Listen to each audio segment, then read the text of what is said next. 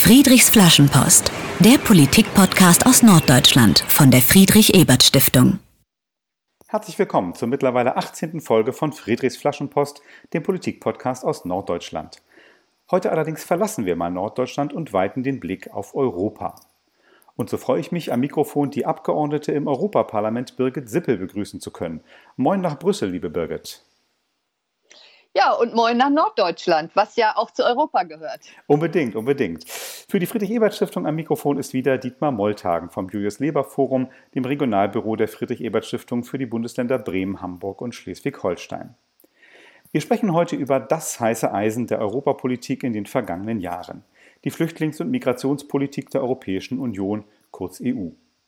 Dabei soll es heute aber nicht in erster Linie um die katastrophale humanitäre Lage in den griechischen Flüchtlingslagern gehen, Dazu gab es vor kurzem ja bereits eine Podcast-Folge der Friedrich-Ebert-Stiftung. Vielmehr interessiert mich heute, wie Birgit Sippel die europäische Politik in den vergangenen Jahren bewertet, an der sie selbst ja auch maßgeblich mitgewirkt hat. Und wir wollen von ihr wissen, welche Perspektiven sie für die EU-Migrationspolitik sieht, nicht zuletzt, da Deutschland ab dem 1. Juli diesen Jahres ja die EU-Ratspräsidentschaft übernimmt. Ich darf unseren Gast noch ganz kurz vorstellen. Birgit Zippel kommt aus Nordrhein-Westfalen, lebt seit vielen Jahren in Arnsberg im Sauerland, wo ihre politische Aktivität mal kommunalpolitisch begonnen hat. Sie ist gelernte Fremdsprachenkorrespondentin, hat mal in einem Metallverarbeitungsbetrieb und bei der Gewerkschaft IG Metall gearbeitet. In das Europaparlament wurde sie erstmals 2009 gewählt. Sie ist Mitglied der sozialdemokratischen Fraktion S&D und genau wie ich in der SPD, weshalb ich sie auch duzen darf. Seit 2014 ist sie Koordinatorin der sozialdemokratischen Fraktion im Ausschuss des Europaparlaments für bürgerliche Freiheiten, Justiz und Inneres und das ist der Ausschuss, der unter anderem über die Flüchtlings- und Migrationspolitik berät. Nochmals ganz herzlich willkommen, liebe Birgit, und ich würde sagen, wir legen los. Genau. Ich hatte schon gesagt, dass ich das Gespräch mal nicht auf den griechischen Inseln beginnen möchte. Deswegen die erste Frage, wie ist denn die aktuelle Situation von Geflüchteten an den anderen EU-Außengrenzen, also zum Beispiel in Spanien, Italien oder Kroatien, von wo man in den deutschen Medien zumindest im Moment nicht so viel hört? Also ich glaube, derzeit ist die Situation überall schwierig. Wenn wir über Italien reden, dann haben, glaube ich, alle mitbekommen, dass Italien genau wie Malta seine Häfen gerade geschlossen hat. Das heißt, Flüchtlinge, die ankommen, finden nur sehr, sehr schwer Zugang zum Land. Malta hat inzwischen äh, Schiffe organisiert, auf die die Flüchtlinge gebracht werden, weil Malta sagt, wir können einfach nicht mehr Menschen aufnehmen. Äh, Kroatien tut sich sehr schwer mit den Flüchtlingen, gar nicht mal unbedingt aus großem Unwillen, sondern Kroatien steht gerade vor sehr großen Herausforderungen und ist äh, zu einem Großteil auch schlicht überfordert mit Grenzkontrolle, mit der Aufnahme der Geflüchteten. Ja. Also es ist eigentlich an allen Außengrenzen im Moment sehr schwierig. Okay, nicht, nicht nur in Griechenland, sondern auch woanders. Wir wollen ja heute so ein bisschen verstehen, wie die Europäische Union politisch funktioniert und wie du als Abgeordnete im Europaparlament in diesem komplexen Gebilde mitwirkst. Daher mal äh, eine persönliche Frage. Ähm, Griechenland hat ja Anfang dieses Jahres faktisch das Asylsystem ausgesetzt und Geflüchtete an der Grenze zur Türkei zurückgewiesen. Wie hast du persönlich als Abgeordnete darauf reagiert? Das ist ja immerhin eine Verletzung von Grundrechten in einem EU-Mitgliedsstaat und die EU hat ja auch mal den Friedensnobelpreis erhalten, redet immer von europäischen Werten und so weiter und so fort. Ja, wir waren ein wenig entsetzt über die ganze Situation. Natürlich haben wir auch gesehen, dass es nicht okay war, wenn etwa die Türkei, das scheinen ja mehrere Berichte bestätigt zu haben, ähm, geflüchtete Menschen mit falschen Versprechungen an diese Grenze lockt und sagt, die Grenze ist offen, da findet nichts mehr statt. Gleichwohl, wenn jemand um Schutz bittet, um Asyl nachfragt, muss ihm Zugang zum Asylsystem gewährleistet werden. Ja. Äh, da haben wir als Parlament auch sehr schnell reagiert. Wir haben Briefe geschrieben, auch an die Kommission, die sich als erste Reaktion auch, äh, ich sag's mal vorsichtig, etwas unglücklich verhalten hat. Okay, inwiefern? Ähm, Frau von der Leyen war ja mit anderen an der Grenze und es gab von ihr dann den Spruch, dass sie sich bei Griechenland bedankt, weil Griechen die Grenzen schützt. Und äh, ich muss ehrlich sagen, das fand ich sehr unangemessen, denn wenn Grenzen schützen heißt, dass man geflüchteten Menschen keinen Zugang mehr zu Europa gewährt, ja. dann ist das eine gefährliche Entwicklung und verstößt sowohl gegen europäisches als auch internationales Asylrecht. Ja, für die, die es vielleicht nicht so genau wissen, also du bist im Europaparlament und die EU-Kommission, an der Spitze ja seit einiger Zeit die äh, deutsche Ursula von der Leyen, die wir noch als Bundesministerin kennen, ist so ein bisschen sowas ja wie die Regierung, kann man vielleicht äh, vergleichbar sagen.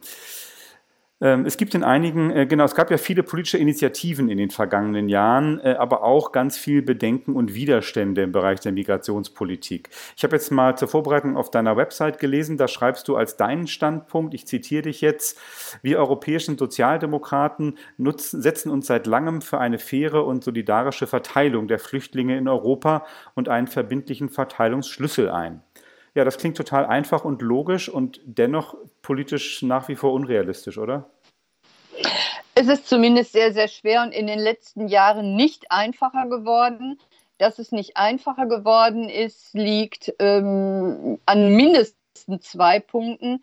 Wir haben ja vor einem Jahr äh, das Europäische Parlament neu gewählt und leider muss man sagen, dass die extremistischen Kräfte, auch die ja, ich sag's mal, Ausländer, migrantenfeindlichen Kräfte stärker geworden sind. Wir haben eine besonders schwierige Situation mit Ungarn und Polen, ja. äh, die ganz ausdrücklich sagen, dass sie keine Migranten aufnehmen. Und leider bis heute fehlt jegliche klare Reaktion von den anderen Mitgliedstaaten, hier zu sagen, passt auf, ihr seid Mitglied im Club, ihr profitiert von vielen finanziellen Hilfen, aber dann müsst ihr euch auch zu allen Verpflichtungen bekennen.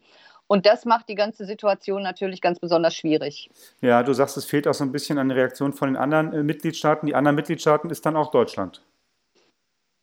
Das ist auch Deutschland und äh, ich muss sagen, ich war zusätzlich ein wenig äh, oder sehr irritiert und verärgert. Es gab ja dann immerhin jetzt aktuell auch wegen Corona und der schwierigen Situation auf den griechischen Inseln, auf die ich dann doch noch mal kommen muss, ja. die Zusage, wenigstens 1600 unbegleitete Minderjährige in andere Mitgliedstaaten zu verteilen.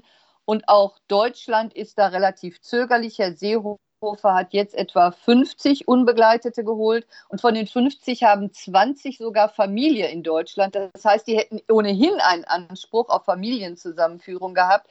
Da ist, glaube ich, deutlich mehr drin, zumal schon einzelne Städte und Regionen ja gesagt haben, sie könnten Geflüchtete aufnehmen. Ja, äh, wir, wir kommen gleich nochmal darauf zu, äh, zu sprechen.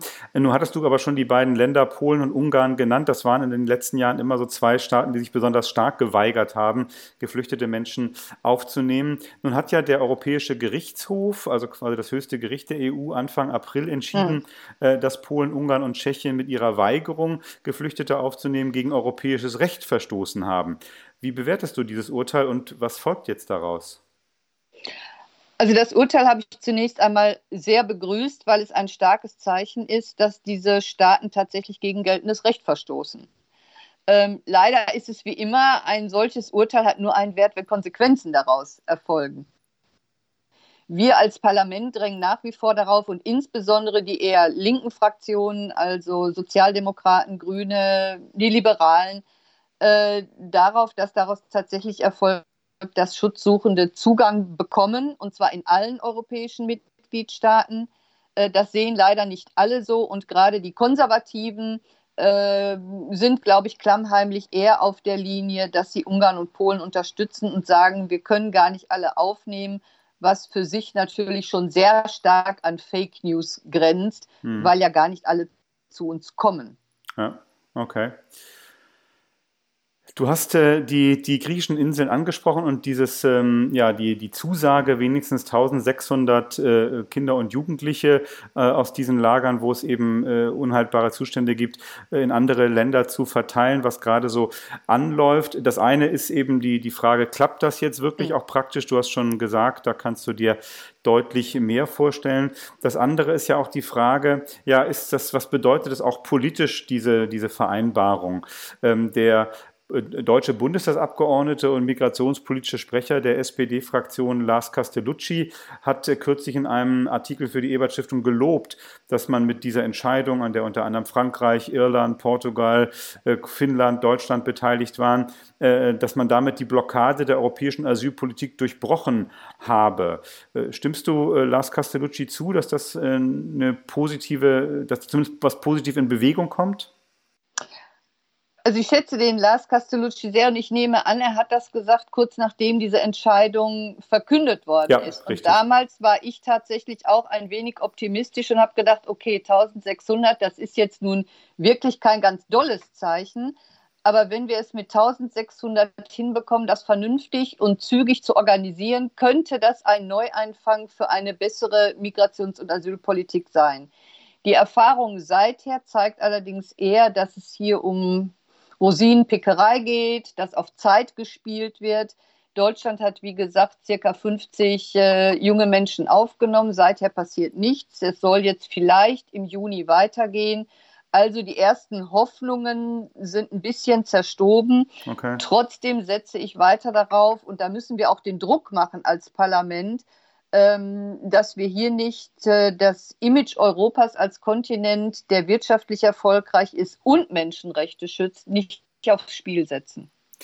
Ganz genau. Ne? Dann die, die europäischen Werte werden oft ja hochgehalten in Sonntagsreden und wenn man dann die Bilder aus den äh, Lagern sieht, äh, ja, dann passt das nicht so richtig gut mhm. zusammen. Mhm. Ähm, dann eben zum Abschluss dieses ersten Teils unseres Gesprächs äh, nochmal eine Frage direkt äh, zu Griechenland. Also es sind ja sowohl Menschenrechtsorganisationen als auch ganz viele Politikerinnen und Politiker, äh, die schon lange fordern, äh, dass äh, es mehr Unterstützung für Griechenland bei der Versorgung und Unterbringung von Geflüchteten geben müsse Beschleunigung der Verfahren. Äh, du bist jetzt äh, politische Fachfrau. Was, was kann denn die EU eigentlich da jetzt konkret machen, um, um Griechenland auch zu unterstützen?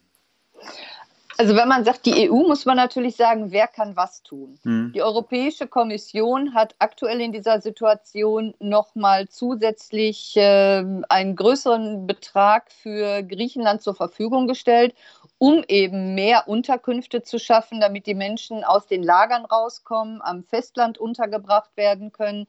Äh, man muss aber natürlich sagen, neue Unterkünfte zu schaffen für Zehntausende von Menschen geht auch nicht über Nacht. Deshalb ist die verfahrene Situation in Griechenland schon zusätzlich zu dem Geld, das die Kommission stellen kann und zusätzlich zur Unterstützung über das Europäische Asylbüro zum Beispiel, ähm, muss auch in Verbindung gesehen werden mit der Verweigerung anderer Mitgliedstaaten. Denn wenn andere, mindestens was die Zahl der Flüchtlinge auf den Inseln angeht, jetzt über Relocation Griechenland entlasten würde, wäre das natürlich eine sehr viel größere Hilfe, als nur Geld zu geben und zu warten, bis endlich vermehrt Unterkünfte fertiggestellt ja. sind. Re Relocation, für die, die es nicht wissen, ist der, ne, der Begriff, dass eben Menschen einfach von griechischen Inseln in andere Staaten verteilt werden, richtig? Genau. Ja. Okay, vielen Dank für das Gespräch. Bis hierhin äh, Birgit Sippel, Abgeordnete im Europaparlament äh, und Koordinatorin der sozialdemokratischen Fraktion im Ausschuss für bürgerliche Freiheiten, Justiz und Inneres. In diesem Podcast wollen wir neben dem politischen Gespräch auch die Menschen, mit denen wir sprechen, immer ein bisschen näher kennenlernen. Und als Startpunkt dafür spielen wir jetzt Friedrich fragt. Ich werde dir zehn Entweder-Oder-Fragen stellen und du antwortest ganz spontan, okay? Okay. Ich habe schon gesagt, du kommst aus Nordrhein-Westfalen, daher gleich mal eine knifflige Frage zu Beginn. Lieber Rhein oder lieber Ruhr? Beides hat seine guten Seiten. Das war jetzt eine salomonische Politikerantwort, aber ich, ich lasse die mal durchgehen. Fährst du im Urlaub lieber ans Meer oder in die Berge? Lieber in die Berge. Einen Film gucken, lieber entspannt zu Hause auf dem Sofa oder gemeinsam mit anderen im Kino? Das kommt auf den Film an. Oh, das ist eine, eine gute Antwort. Welchen würdest du lieber entspannt auf dem Sofa gucken? Ähm, entspannte Filme im Kino zum Beispiel eher Dinge wie Avatar. Der wirkt auf der großen Leinwand ah, okay. deutlich besser. Okay, ja, verstehe ich. Äh, nächste Frage. Morgens nach dem Aufstehen als erstes die Nachrichten checken oder erstmal einen Kaffee oder Tee, bevor das Handy oder Radio angeschaltet wird? Erst Kaffee. Was sagen Freunde über dich? Bist du organisiert oder spontan? Eher chaotisch. das stand gar nicht zur Auswahl, aber lassen wir mal gelten. Äh, du warst mal, äh, bevor du Europaparlamentarierin wurdest, Betriebsrätin. Äh, dazu die folgende Frage. Lieber ein strittiges Thema wieder und wieder diskutieren oder lieber auf den Tisch hauen und auch mal die Verhandlungen abbrechen, wenn es nicht vorangeht? Also ehrlich, das kommt ja auf die Situation. Also ich glaube, man muss viel diskutieren, aber manchmal muss man auch den Knoten durchhauen. Mit wem würdest du lieber Abendessen gehen? Mit der EU-Kommissionspräsidentin Ursula von der Leyen oder mit Bundeskanzlerin Angela Merkel? Aus aktuellem Anlass mit Frau von der Leyen. Worüber du mit ihr sprichst, das werden wir gleich noch, gleich noch erfahren. Wann magst du deine Arbeit lieber? Wenn in Brüssel oder in Straßburg das Parlament tagt und ein Termin den nächsten jagt oder im heimischen Büro in Soest abseits vom EU-Trubel? Also ein Termin hat den anderen auch äh, während der Corona-Phase gejagt per Videokonferenz, aber die leibhaftigen Termine in Brüssel sind mir dann schon lieber. Hm.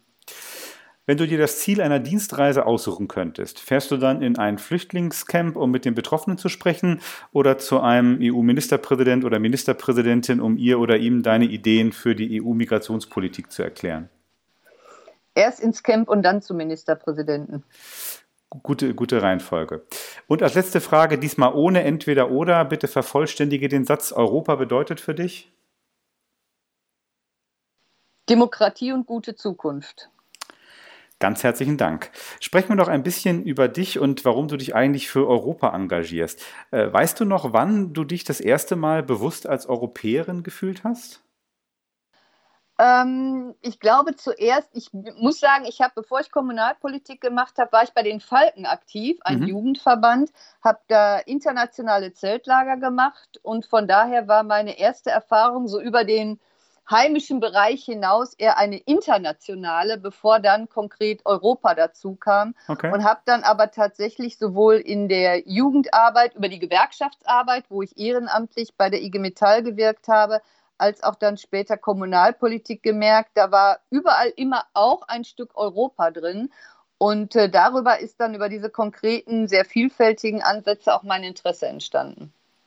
Das war jetzt schon fast die Antwort, warum du eigentlich Europapolitikerin geworden bist. Aber so äh, irgendwie mal, mal irgendeine Reise oder sowas, oder Mensch, ich, ich bin ja Europäerin, ich bin gar nicht nur Deutsche oder so? Ähm, also ich glaube, am prägendsten waren die internationalen UC-Festivals, wo man wirklich junge Leute aus ganz vielen unterschiedlichen Ländern getroffen hat, wo ich für mich merkte, das ist nochmal sehr viel spannender. Es zwingt einen nochmal dazu, mit seinen eigenen Gedanken offener zu sein für andere Ideen, für andere Herangehensweisen. Und das fand ich schon sehr spannend. Und von daher war die Frage irgendwann auch, mich nicht nur mit Europa zu beschäftigen, sondern selber auch für das Europäische Parlament zu kandidieren. Mhm. Eine, wo ich den Eindruck hatte, da kann man auch sehr viel bewegen. Übrigens auch natürlich in Verbindung mit der kommunalen Ebene. Denn was auch immer wir beschließen, irgendwann landet es auf der kommunalen Ebene. Das heißt, dein, dein kommunalpolitisches Herz ist nach wie vor, schlägt nach wie vor sehr aktiv, auch wenn du äh, mittlerweile vor allem in, in Brüssel oder in der EU unterwegs Fall. bist. Ähm, also die EU wurde in den vergangenen Jahren Jahren ja immer wieder auch von Krisen herausgefordert. Ne? Wir erinnern uns an die Euro-Krise, dann eben die äh, Einwanderung von vielen Geflüchteten, der Brexit äh, rauf und runter. Hast du in diesen, all diesen Jahren eigentlich irgendwann mal gedacht, jetzt reicht es mir auch mal ehrlich gesagt mit all diesen Krisen und Europa, ich mache was anderes? Also es reicht einem manchmal, das stimmt. Ähm, vor allem aber hätte ich mir gewünscht, dass wir irgendwann mal sagen, es geht gar nicht um die Krisen, die von außen kommen, sondern wir müssen mal dazu kommen, wie gehen wir denn mit den Krisen gemeinsam um? Und ich glaube, da sind wir immer insbesondere auf der Ebene der Mitgliedstaaten noch ein wenig von entfernt. Anstatt von einem Krisenmodus in dem anderen hätten wir, glaube ich, schon längst erkennen müssen, auch jetzt wieder in Corona, dass wir die Herausforderungen, die auch von außen auf uns zukommen, äh, viel, viel besser gemeinsam lösen können und dass jeder Staat alleine, auch ein großer Staat wie Deutschland, alleine überfordert ist. Hm. Und dieses Erkennen, wir können es eigentlich gut nur gemeinsam lösen, das ist, glaube ich, der erste Schritt, den wir vielleicht jetzt in der Überwindung der Corona-Krise tun, um dann auch zu gucken, wie wir die unterschiedlichen Regionen und Staaten dabei mitnehmen, aber tatsächlich gemeinsam Zukunft gestalten. Okay. Hast du das Gefühl, dass gerade doch durch diese gemeinsame Krise, die alle äh, mehr oder weniger stark betrifft, da ein neues, ja, eine neue Solidarität auch äh, entsteht gerade? Es ist zumindest eine Chance. Es gibt natürlich, wir haben das ja bei der Frage der Grenzkontrollen gesehen. Plötzlich konnte man nicht mehr einfach überall hin. Äh, und da gibt es natürlich Einzelne, die sagen, oh, alles gefährlich, Grenzen dicht. Aber der Virus hält ja so oder so nicht an der Grenze. Und es gibt die anderen, die sagen, das ist eine Chance zu erkennen, wir brauchen Europa und die offenen Grenzen, nicht nur für den Austausch von Waren, das beschäftigt ja auch die Kommission gerade und viele Mitgliedstaaten, ja. sondern ich glaube, man hat in dieser Krise gemerkt, wie selbstverständlich es mittlerweile für ganz, ganz viele Menschen, gerade in Grenzregionen ist, eine solche nationale Grenze zu überschreiten. Manchmal selbstverständlicher als in den Nachbarort im eigenen Mitgliedsland zu gehen. Ja. Und das ist, glaube ich, etwas, wo wir eine Chance haben, Europa auch von unten neu zu stärken, weil die Alltagserfahrungen so wichtig sind. Und wir haben äh, in der Umgangsweise mit Corona, glaube ich, schon auch äh, zumindest im Parlament gemerkt, wie wichtig es ist, dass wir uns um dieses gemeinsame Europa kümmern, dass wir uns um Demokratie und Grundrechte kümmern.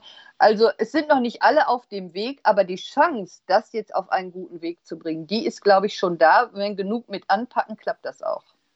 Das ist doch mal ein ganz äh, erfreulich positiver und optimistischer Ausblick, den du uns schon mal gibst. Und wir reden gleich nochmal drüber, was das für die Migrationspolitik äh, dann auch bedeuten kann, so ein, so ein Neuaufbruch. Ähm, eine Sache würde mich, noch, würde mich noch interessieren, so auf deinem äh, ja auch schon jetzt längeren Weg als Europapolitikerin. Gab es mal für dich so ein Vorbild, eine Frau oder ein Mann, wo du sagst, Mensch, das war so ein vorbildliche Europäerin, Europäer, die dich inspiriert hat? Also ich weiß nicht inspiriert, aber ich weiß, als ich äh, 2009 ins Parlament gekommen bin, eine Person, die mich äh, tatsächlich beeindruckt hat, war und bleibt weiterhin äh, Martin Schulz. Wir waren, glaube ich, inhaltlich im Detail wirklich nicht immer einer Meinung und sind da auch das ein oder andere Mal aneinander geraten. Aber der Martin Schulz war immer ein überaus überzeugter Europäer und er hat auch als Parlamentspräsident deutlich gemacht, wie wichtig ihm der Parlamentarismus ist, das Parlament, ähm, die Bedeutung der Demokratie. Er hat, glaube ich, den Stellenwert des Parlaments nochmal deutlich erhöht, auch dadurch, dass er durchgesetzt hat, dass er als Parlamentspräsident an den Ratssitzungen teilnimmt, was vorher nicht möglich okay. war. Und äh, diese Überzeugung, dass wir nur mit Europa und nur gemeinsam Dinge regeln können und dass wir da für uns auch an der Sache streiten müssen, aneinander reiben müssen, um dann aber wieder Dinge gemeinsam zu entwickeln, das hat mich schon äh, sehr fasziniert bei allen inhaltlichen Auseinandersetzungen, die wir manchmal hatten. Spannend. Äh, und ich äh, finde es toll, man, man, merkt richtig in unserem Gespräch, wie sich das durchzieht, was du gerade am Schluss von, von Friedrich Frag gesagt hast. Europa bedeutet für dich Demokratie und Freiheit. Ich finde, diese beiden Werte klingen immer wieder durch in deinen Antworten, äh, sei es, wenn es um offene Grenzen geht oder jetzt gerade auch zur, zur Bedeutung des Parlaments eben als der ja, am stärksten demokratisch legitimierten hm. Organisation im, im, innerhalb der EU. Vielen Dank. Äh, kehren wir zum, zum Hauptthema dieser Sendung zurück. Äh, die Migrationspolitik äh, in Europa, die Migrationspolitik der EU und sprechen mit dir darüber, welche politischen Ideen es jetzt eigentlich gibt, vielleicht in diesem neuen Geist von oder aufkeimendem Geist von Solidarität, den du gerade angekündigt hast. Gehen wir noch mal ein paar Schritte zurück. Du hast kürzlich in einem Interview kritisiert, die EU habe schon seit 2013, also noch eine ganze Weile bevor so viele mhm. Geflüchtete kamen, in Bezug auf die Migrationspolitik nichts gelernt. Was hätte denn die EU deiner Meinung nach seit 2013 lernen können? Naja, vor allem hätten wir lernen können, dass aufgrund ganz unterschiedlicher Entwicklungen rund um Europa die Zahl der Geflüchteten und der flüchtenden Menschen steigt. Das hätten wir erkennen können. Schon 2013. Wir haben gesehen, schon 2013. Ja. Wir erinnern uns vielleicht noch an ganz viele Bilder von äh, ertrunkene Menschen, die an die Strände angeschwemmt wurden, von Kindern, die angeschwemmt wurden. Und es gab dann viele Krokodilstränen von der Kommission, von äh, Mitgliedstaaten. Aber man hätte damals schon sehen können, okay, es kommen mehr. Was heißt das für unsere Systeme? Sind wir darauf vorbereitet? Was machen wir? Was machen wir in Drittstaaten? Was machen wir in Europa? Wie stärken wir unsere Systeme? Das haben wir nicht gemacht. Und so war es eigentlich fast äh, vorhersehbar, dass ähm, zusammen auch mit der Tatsache, dass äh, etwa in Syrien die Situation sich verschärft hat, dass der UNHCR nicht die Mittel bekommen hat, die ihm zugesagt wurden, sodass auch die Situation in Flüchtlingslagern sich verschärft hat, dass dann 2015 äh, fast vorhersehbar sehr viele Menschen auf einmal gekommen sind und da dann tatsächlich unsere Mitgliedstaaten nicht darauf vorbereitet waren, was zu den Bildern geführt hat, die wir dann gesehen ja. haben. Äh, du sagst, äh, man, man, hätte die Systeme besser vorbereiten äh, können eigentlich schon. Eines dieser Systeme innerhalb der EU ist ja das sogenannte Dublin-System. Ähm, also ein 1990 ursprünglich mal im irischen Dublin beschlossener Vertrag, der seither regelt, dass ein Asylantrag dort gestellt werden muss, wo ein Mensch erstmals in die EU eingereist ist. In der Praxis bedeutet das, dass eben sehr viele Anträge in den Ländern am Rand der EU gestellt werden, zum Beispiel Italien, Griechenland oder Spanien, und wenige in der Mitte der EU, also zum Beispiel in Deutschland. Dieses äh, sogenannte Dublin-System wird seit langem kritisiert. Ähm, ich glaube, auch du hast das immer mal wieder in Interviews und Reden ähm, kritisiert. Und ähm, was sind denn deine Ideen für, für eine EU jenseits von diesem Dublin-System? Ich will vielleicht nochmal sagen, dass ja die Idee, dass die Geflüchteten in den Erstankunftsländern mit der Außengrenze bleiben sollen, die ist ja zu einem Zeitpunkt entstanden, als die Flüchtlingszahlen relativ niedrig waren. Ja. Relativ.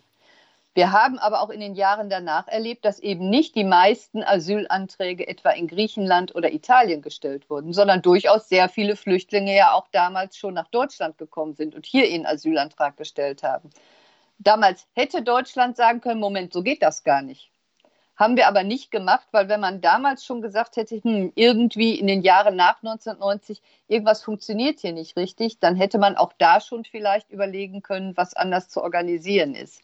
Ähm, was wir aber tatsächlich fordern, ist, dass äh, ganz offensichtlich es ja auch, selbst bei niedrigeren Zahlen, nicht gerecht ist, dass sämtliche Asylverfahren für alle Menschen, die zu uns kommen, nur in den Staaten mit einer Außengrenze stattfinden. Warum eigentlich? Ja. Dafür gibt es überhaupt keine Erklärung. Und deshalb fordern wir bei der, und übrigens mit einer breiten Mehrheit des Parlaments im letzten Mandat beschlossen, dass äh, die Aufnahme von Geflüchteten und auch die Durchführung von äh, Asylverfahren natürlich in allen Mitgliedstaaten stattfinden muss. Übrigens, in Deutschland ist das ja ganz selbstverständlich. Da werden Asylbewerber ziemlich gleichmäßig auf alle Bundesländer und auf Kommunen verteilt. Und genau so eine Idee würden wir uns auch für Europa wünschen. Okay. Ähm, nun ähm, haben wir aber schon darüber gesprochen, dass eben seit etlichen Jahren sich bestimmte EU-Mitgliedsländer schlicht weigern, Geflüchtete aufzunehmen. Das heißt, der Gedanke, dass man das auf alle irgendwie verteilt, so wie du das äh, von den deutschen Bundesländern gerade gesagt hast, äh, hat ja nicht funktioniert und ist vielleicht auch nicht so ganz äh, realistisch für die nahe Zukunft. Deswegen wird ja im Moment diskutiert, dass man sich eben auch anders an der EU-Flüchtlingspolitik be beteiligen könnte, eben nicht indem man Leute aufnimmt, sondern indem man zum Beispiel in einen EU-Integrationsfonds Fonds einzahlt, also Geld für Integration bereitstellt. Findest du, ist das eine, eine gute Idee, um äh, in der Flüchtlingspolitik jetzt voranzukommen? Es könnte eine gute Idee sein, es könnte aber auch eine gefährliche Idee sein. Die Frage ist ja, ähm, wenn wir sagen, es müssen nicht alle Geflüchtete aufnehmen, wie viele Mitgliedstaaten würden denn dann ja. nicht nur auf dem Papier, sondern tatsächlich Geflüchtete aufnehmen und wie viele würden sagen, ach, wir bezahlen Geld.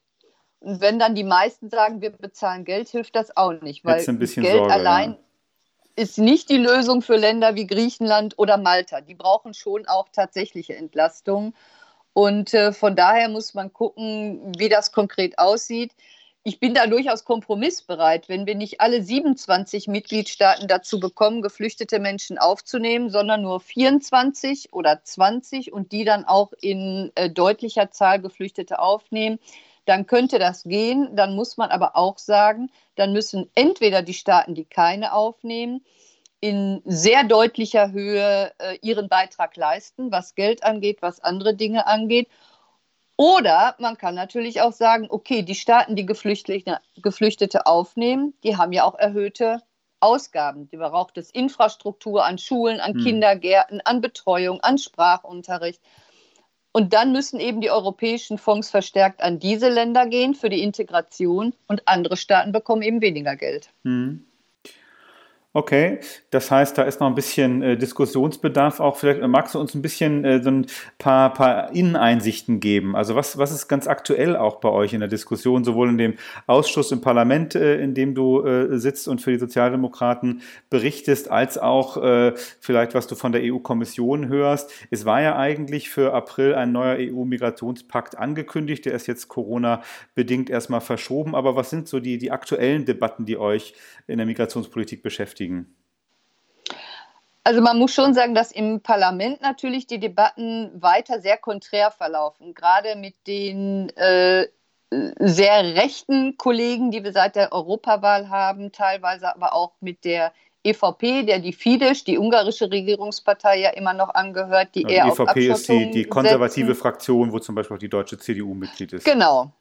Ähm, und auf der anderen Seite Sozialdemokraten, äh, Grüne, Linke, Liberale, die wirklich sagen, wir brauchen ein gemeinsames Asylsystem, auch mit der gerechten Verteilung von Geflüchteten.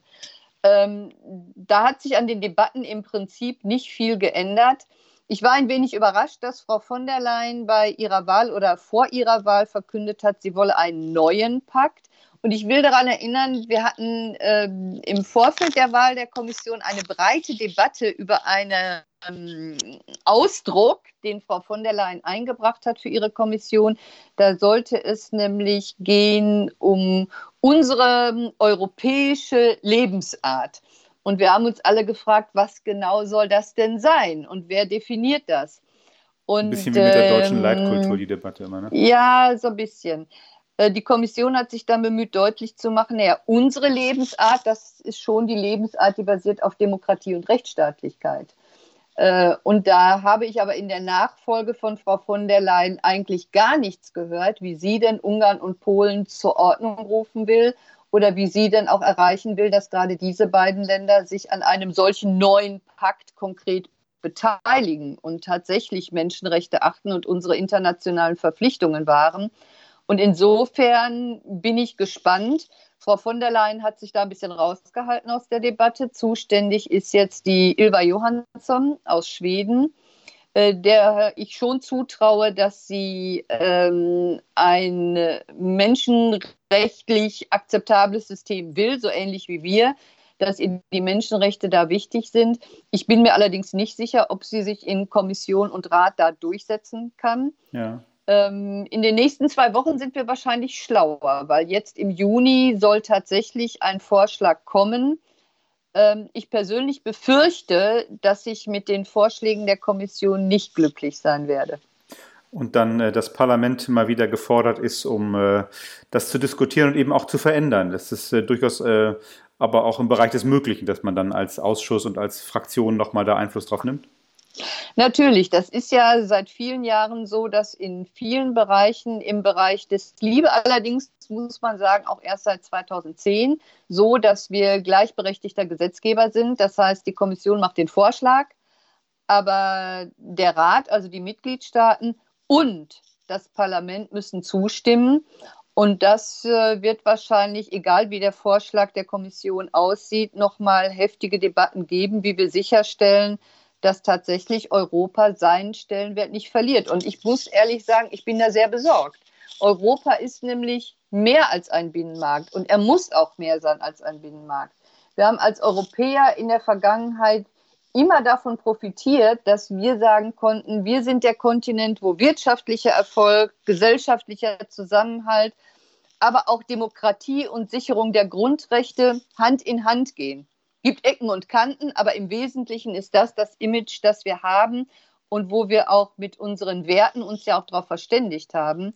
Und wenn wir da an einer Stelle einreißen lassen, dass das nicht mehr so ist, dann mache ich mir jenseits von Brexit und anderen Debatten tatsächlich Sorge um die Zukunft unseres Kontinentes. Vielen Dank, das war, war fast schon ein perfektes Schlusswort. Äh, aber auch danke, dass du uns neugierig gemacht hast, in den kommenden Wochen zu verfolgen, was auf europäischer Ebene in Sachen Migrationspakt diskutiert wird äh, und äh, durchaus den Ausblick gegeben haben, dass das Parlament da eben ein gewichtiges Wörtchen mitzureden hat, ähm, bevor dann wirklich irgendetwas ähm, verabschiedet wird.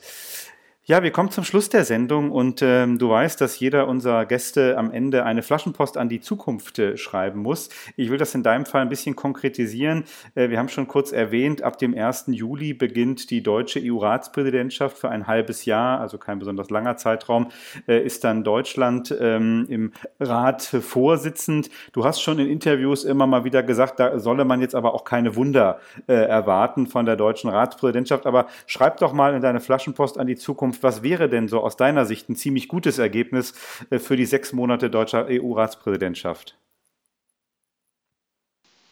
Also ganz aktuell und unter den erschwerten Bedingungen dieser Ratspräsidentschaft ähm, wäre es, glaube ich, ein sehr gutes Ergebnis, wenn mit der deutschen Präsidentschaft ein deutliches Signal gesendet wird. Europa ist der Kontinent, wo Demokratie, Rechtsstaatlichkeit und Grundrechte gelten und wo diejenigen, die sich da nicht dran halten, die eher zu einer Art Diktatur verkommen, dann auch entsprechende Konsequenzen ziehen müssen, von bestimmten Dingen ausgeschlossen werden. Wenn das das Signal der deutschen Ratspräsidentschaft wäre, die da mit gutem Beispiel vorangeht, dann wäre das schon ein tolles Ergebnis. Ganz vielen Dank für diese Flaschenpost an die Zukunft und vor allem ganz vielen Dank für das ganze Gespräch an Birgit Zippel. Birgit Zippel ist Abgeordnete im Europäischen Parlament, dort Mitglied der Sozialdemokratischen Fraktion und neben anderen Aufgaben Koordinatorin der Sozialdemokratinnen und Sozialdemokraten im Ausschuss für bürgerliche Freiheiten, Justiz und Inneres. Danke für das Gespräch. Dein Schlusswort an unsere Hörerinnen und Hörer. Haltet die Ohren steif, mischt euch ein. Politik ist nicht irgendwas da oben, sondern Politik ist das, was euer Leben gestaltet. Also packt mit an und bleibt kritisch. Vielen Dank, Birgit Zippel. Und für die Friedrich-Ebert-Stiftung sagt Tschüss und gerne auf Wiederhören. Dietmar Molltagen vom Julius Leber Forum in Hamburg. Danke fürs Einschalten. Immer danke für Lob und Kritik zu diesem Podcast. Und äh, ja, macht's gut, bleibt gesund, engagiert und interessiert euch nicht zuletzt für Europa. Friedrichs Flaschenpost, der Politik-Podcast aus Norddeutschland von der Friedrich-Ebert-Stiftung.